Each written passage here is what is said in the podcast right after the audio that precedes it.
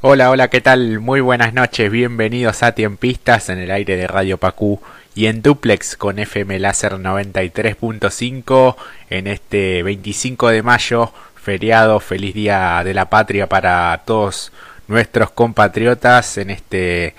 eh, aniversario de aquella gran gesta, aquella gran revolución de mayo de 1810, así que un día más que especial para todos y bueno, vamos a estar compartiendo como siempre toda la actualidad y el deporte, por supuesto, como siempre aquí en Tiempistas. Mi nombre es Jorge Herrera y los voy a estar acompañando hasta las 21 junto a mi amigo y compañero Brian Villagra, al que ya le doy la bienvenida. Brian, buenas noches, ¿cómo andas amigo? Buenas noches amigo Jorge, estamos acá eh, contentos en este Día de la Patria, feliz saludo y abrazo enorme a todos nuestros amigos de Radio Pacú y a todos los rodriguenses que nos están escuchando en este momento. Un día muy especial. Este, seguramente tenemos mucha audiencia más de la habitual a lo que venimos viendo en las últimas semanas, en este 25 de mayo, con 13 grados en el área metropolitana de Gran Buenos Aires, una noche realmente fresca pero agradable, teniendo en cuenta que en los próximos días vamos a tener temperaturas un poco más bajas. Sí, tal cual, está fresco pachomba, ¿no? Como se dice. Además, sí, ahora está para la campera. Está para la campera, sí, sí, la verdad que hay que abrigarse, cuidar la, la garganta y bueno, cuidarse también de, de, todo lo que tiene que ver con la pandemia, obviamente. Y bueno, estamos en una situación eh, bastante complicada. Después vamos a estar desarrollando un poco las últimas novedades respecto a la pandemia. Pero bueno, estamos en la situación ya de, de cuarentena, de restricciones y, y, bueno, cuidándonos y el resguardo de, de este virus tan, tan complicado, amigo. Sí, porque hace una semana cuando abrimos el programa no sabíamos de estas restricciones que empezaron el fin de semana. Nos habíamos este, ido con el dato de la disparada de casos importantes y a partir de eso se empezaron a evaluar medidas que finalmente entraron en rigor y van a estar unos días, eh, unos días más por lo menos. Claro, eh, De seguir con esta tendencia en alta de los contagios. Tal cual, oficialmente hasta el 30, ¿no? Cinco días más, pero tiene pinta que, va a ser algunos días más o al, al, menos no va a ser con demasiadas aperturas, ¿no? No, por supuesto, eh, van a ser meses difíciles, va a ser un mes muy difícil, el mes de junio, teniendo en cuenta que tenemos ahora los días más fríos. Este, hace un mes no teníamos esta situación de tener días con temperaturas por encima de los 10, 10 12 grados a esta hora, ni hablar eh, el mes que viene cuando empecemos a entrar ya en lo que será el invierno. Así que por eso va a ser meses difíciles de seguir reforzando los cuidados más que nunca, ahora más que nunca, y, seguir cuidándonos, eh, lo que venimos diciendo desde el día 1 que empezamos tiempistas, mío. Tal cual, sí, sí, sí. Este, en algún momento de, de, los programas, creo que hace una semana o dos semanas, habíamos hablado de respecto a esas declaraciones del presidente Alberto Fernández, eh, siendo eh, tajante y descartando de plano una fase 1, pero finalmente la realidad se impuso y hubo que tomar algunas medidas que para la mayoría pueden ser o sonar antipáticas, pero me parece que había que, que tomar este tipo de, restricciones, pese a que, bueno, complica a lo que es la economía, sin dudas, y pero bueno, de alguna manera había que, hacer algo, ¿no? Había que, sí, había que cortar la disparada de contagios, eh, y por supuesto que no se van a ver inmediatamente los resultados de las nuevas restricciones, sino que habrá que esperar por lo menos una semana más para ver si desciende la cantidad de contagios el promedio diario y también donde más preocupa eh, y el gobierno hace foco es en las camas de cuidados intensivos, que está muy alta su eh, ocupación. Pero bueno, es un tema que vamos a ir tocando en la sección de, de la pandemia cuando este, nos toque eh, en el programa. Un tema que vamos a ir abordando también el número de contagios, muy alto el de hoy, este, también la cifra de muertos, lamentablemente. Estamos pasando el peor momento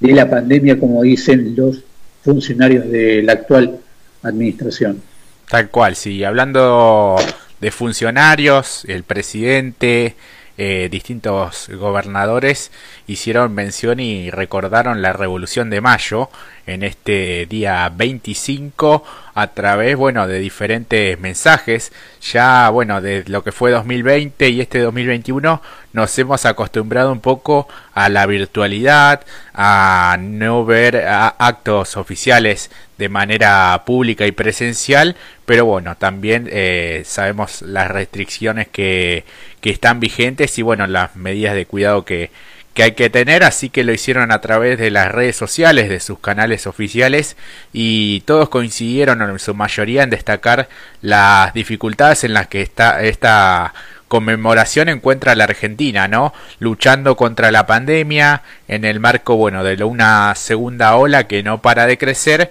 en cuanto a la cantidad de casos positivos de COVID y los fallecidos. Eh, independencia quiere decir poder valerse por sí mismos, no depender de otros y poder ser artífices de nuestro futuro y siento que con este anuncio estamos siendo más independientes. México, la Argentina y América Latina aseguró eh, el presidente Alberto Fernández al conmemorarse este 211 aniversario de la Revolución eh, de Mayo. Eh, si bien la independencia fue en 1816, parece como que en un momento, no sé si viste Brian la transmisión, como que lo descolocó un poco a su par Manuel López Obrador, ¿no?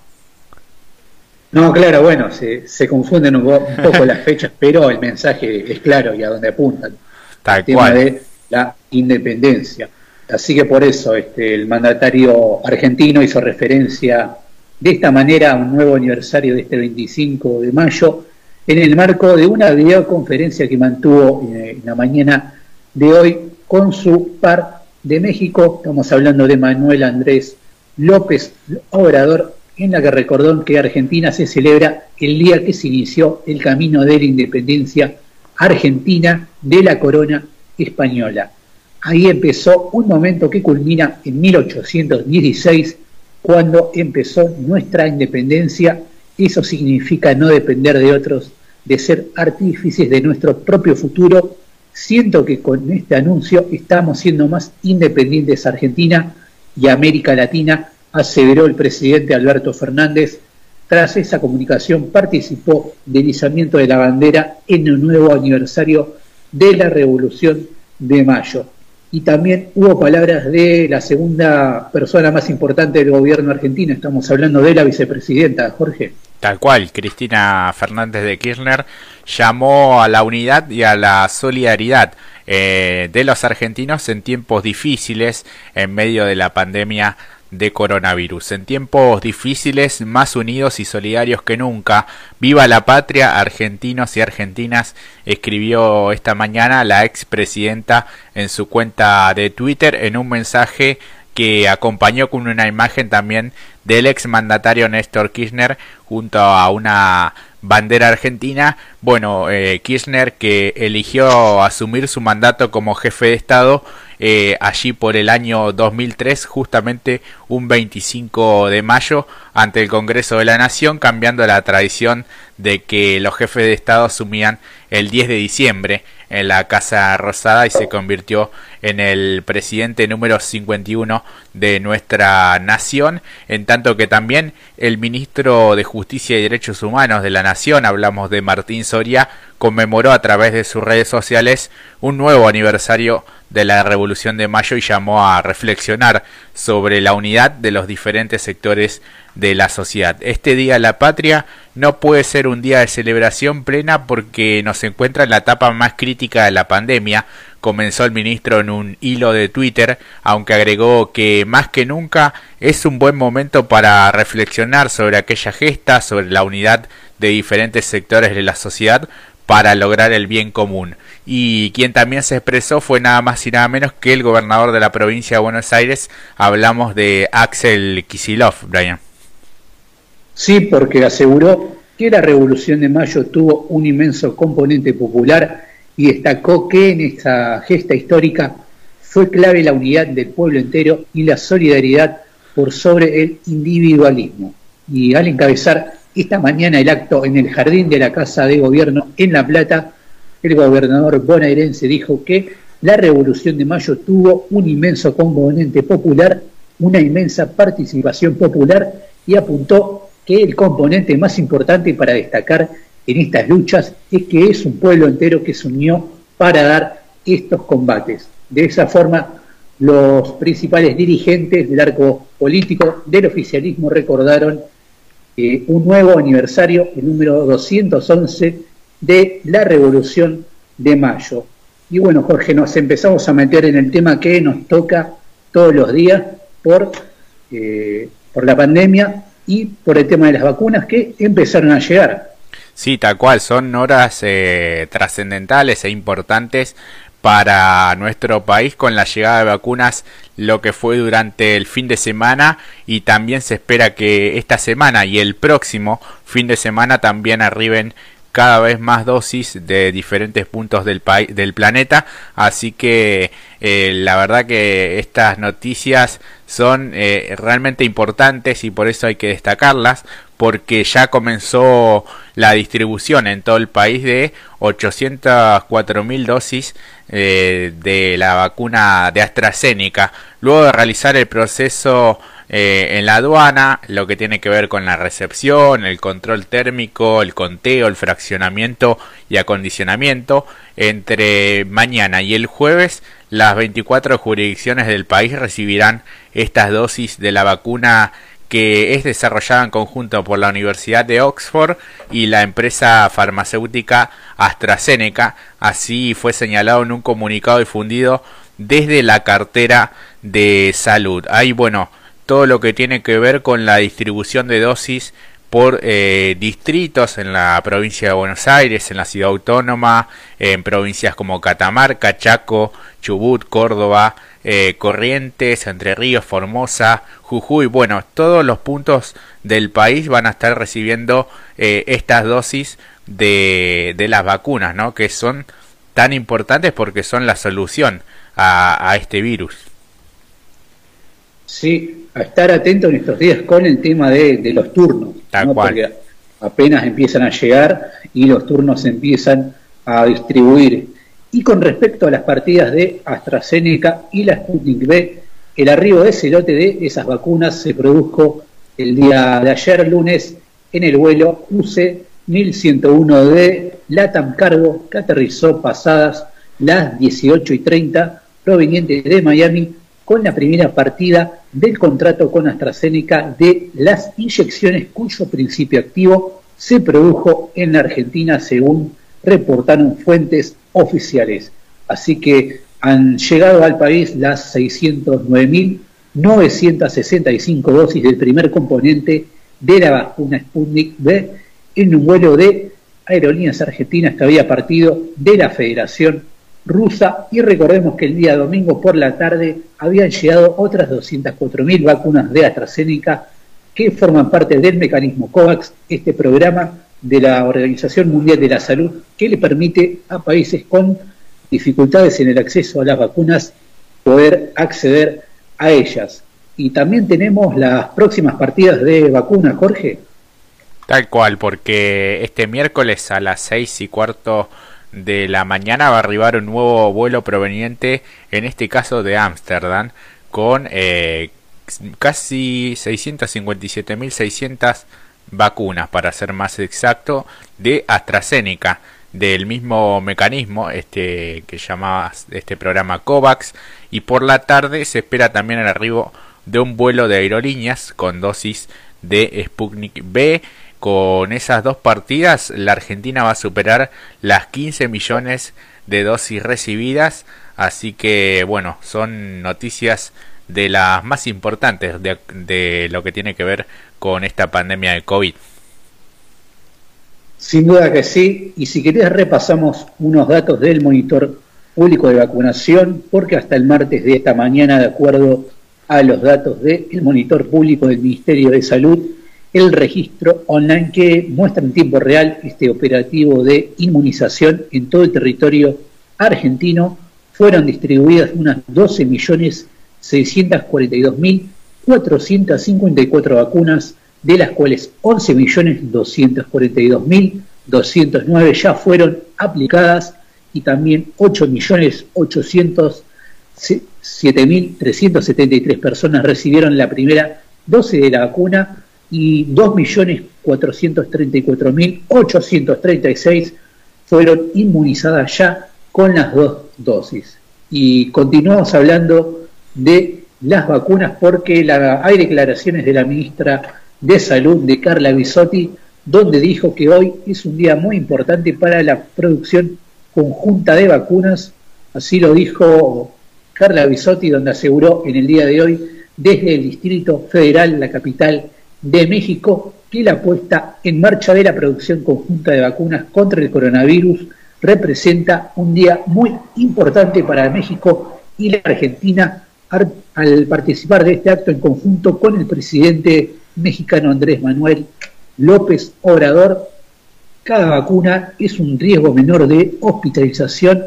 y de muerte para cada persona que la recibe, remarcó la titular de la cartera de Salud de Argentina en un breve discurso realizado desde el Palacio Nacional, sede del Gobierno de México, luego de que el presidente López Obrador mantuviera una videoconferencia con el presidente argentino por este acuerdo de elaboración de vacunas de la compañía farmacéutica AstraZeneca y también la funcionaria se refirió a la actualidad del coronavirus en Argentina y en ese momento se dirigió al mandatario mexicano para contar que en el hemisferio sur estamos viviendo una situación epidemiológica como la que ustedes tenían a fines de año en los meses de diciembre y en enero en referencia a la curva de contagios y el número de muertes en las últimas semanas en el país.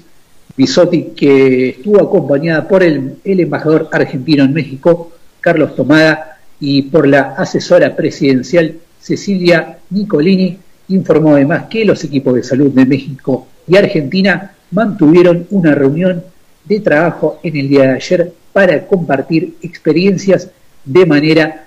de materia sanitaria y particularmente para ver cuál ha sido la respuesta de los dos países ante la pandemia. Así es, y se brindaron algunos detalles respecto a este acuerdo para la producción de vacunas AstraZeneca Oxford entre esa empresa y los laboratorios eh, de Argentina y Leomont de eh, México junto a la Fundación Slim. La funcionaria recordó que esa colaboración se acordó en el mes de agosto con el objetivo de hacer posible una producción para toda Latinoamérica. Quiero valorar esa colaboración, ese trabajo en conjunto, señaló entonces, tras lo cual destacó que esa iniciativa eh, coordinada se realizó a riesgo y al referirse a los resultados estimó que la producción conjunta de estas vacunas de AstraZeneca permitirá eh, generar un paso hacia la equidad en el acceso a las vacunas. En ese mismo sentido, en relación a la proyección a corto y mediano plazo de esta iniciativa desarrollada entre estos dos países, entre Argentina y México, resaltó queremos poder escalar la producción que todos los países puedan tener vacunas para primero proteger a su población de riesgo y luego vacunar a toda su población puntualizó la funcionaria nosotros estamos convencidos de que la salud es el motor para el desarrollo económico, subrayó Bisotti en otro tramo de su breve discurso que pronunció por pedido del propio López Obrador, quien la presentó antes de iniciarse una rueda de prensa en la sede gubernamental de México. Esta pandemia ha tenido un impacto muy fuerte para la salud en las Américas y en el mundo, agregó finalmente y recordó que la coordinación con el Estado mexicano para enfrentar la pandemia en ambos países comenzó cuando se acordó para favorecer el acceso de la vacuna Sputnik B este, de la Federación eh, Rusa. Y también hubo declaraciones del canciller de México, hablamos de Marcelo Ebrard, sobre eh, bueno, las dosis de AstraZeneca que aseguró que podrían llegar este fin de semana a nuestro país.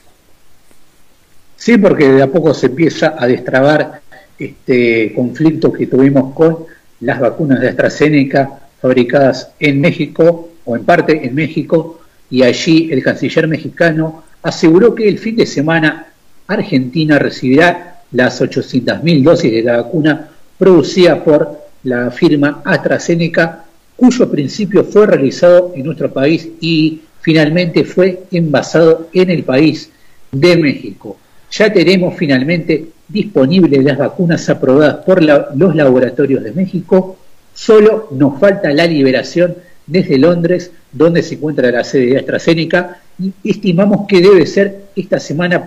para, porque el fin de semana haya un vuelo para llevarlas a la Argentina, lo que les corresponde, señaló el diplomático durante una rueda de prensa y también continuó diciendo que ellos han producido millones de sustancias activas y en México se están envasando, reiteró el canciller mexicano al explicar esta alianza entre el laboratorio argentino y el laboratorio mexicano Biomont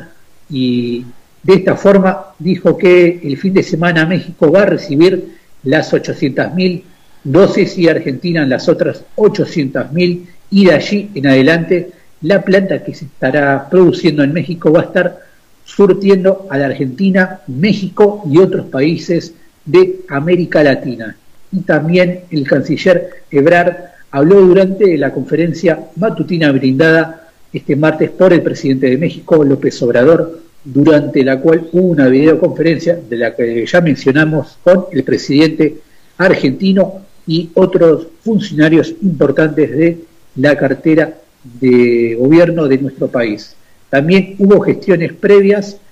Eh, en agosto del año pasado tuvimos una llamada del presidente argentino, Alberto Fernández, y del presidente López Obrador para hacer público que se había llegado a este acuerdo entre una empresa argentina y una de México con respaldo de la Fundación SNIM y un acuerdo de transferencia de tecnología por parte de AstraZeneca. Ya tenemos la producción luego de un largo y complejo y azaroso proceso que implica que en Argentina se hizo la sustancia activa y en México se hizo el envasado y el llenado final. Así se expresó el canciller mexicano y para terminar cerró diciendo que es una gran noticia aumentar la producción